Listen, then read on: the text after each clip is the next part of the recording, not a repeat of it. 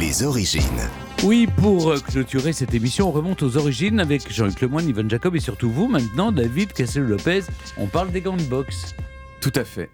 Au début de l'année 1994, j'étais en cinquième et j'étais ce qu'on appelle un bolos, un souffre-douleur, un bouffon.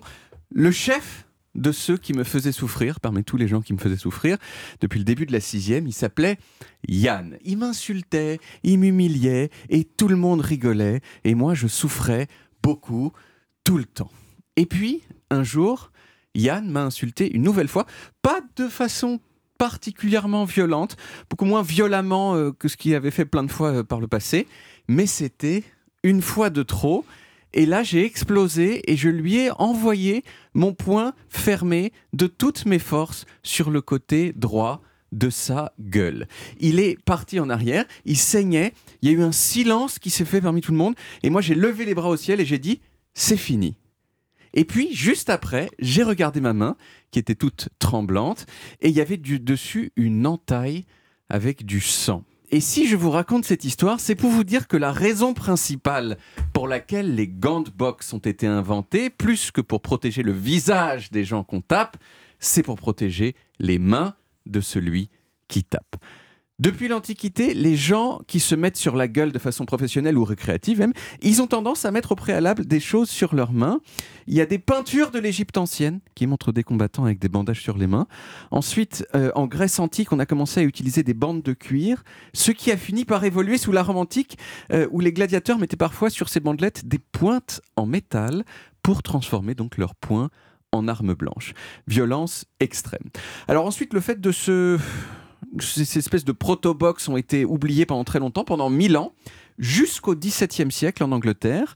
L'Angleterre, c'est là d'où vient la boxe moderne. Hein, c'est pas pour rien qu'on appelle ça euh, la boxe anglaise. Mais en Angleterre, au XVIIe siècle, la boxe avait pas de gants ni de règles d'ailleurs.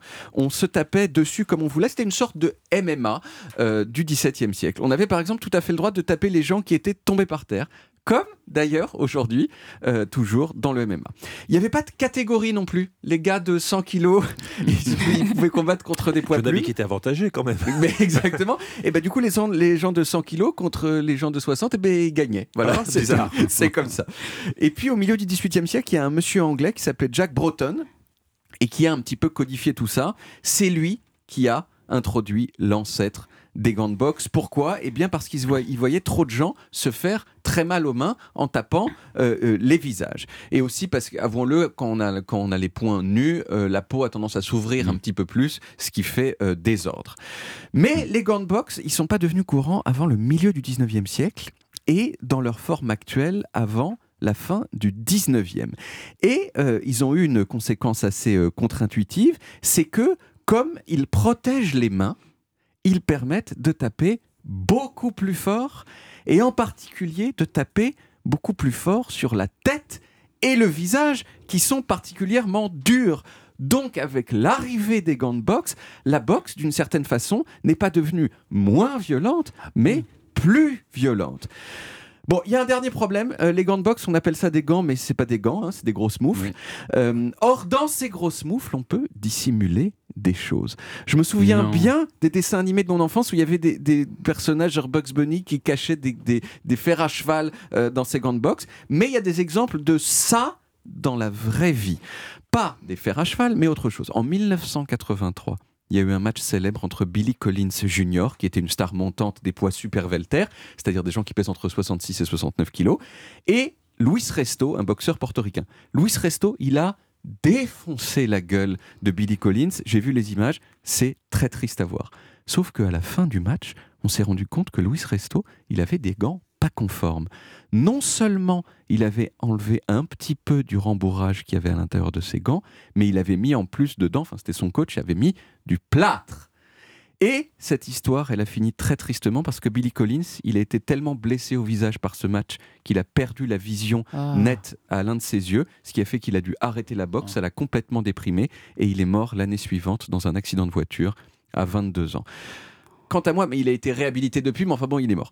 Quant à moi, j'ai essayé la boxe une fois en 2002. Je me suis pris un coup, pas particulièrement fort, sur le côté du visage comme ça, euh, et j'ai eu mal à la tête ensuite pendant deux heures. Ça tout bougeait dans tous les sens, donc plus jamais. Mm. Quant à l'histoire avec euh, Yann, Aben- avec Yann, je peux la, je peux la terminer, c'est que à partir du moment où je lui ai mis mon poing sur la gueule, tout est allé pour le mieux. J'ai cessé d'être humilié, comme quoi, hein, je ne sais, n'est pas un appel à la violence. Si, Un petit peu Mais c'est un clairement pas une incitation à la violence. Il paraît qu'à chaque match de boxe, on perd des neurones. Enfin, je parle pour les combattants. Oui. C'est que chaque Oui, fois bah qu'on oui. vous donne un Mais coup tout- sur la tête, tout- on tout ce perd qui- des provoque chocs, les, hein. les Oui. ballons de foot, Les ballons de oui, ils ont plus de, de, de démence sénile que les autres. Oui, parce, qu'on perd des neurones. Ouais. ouais.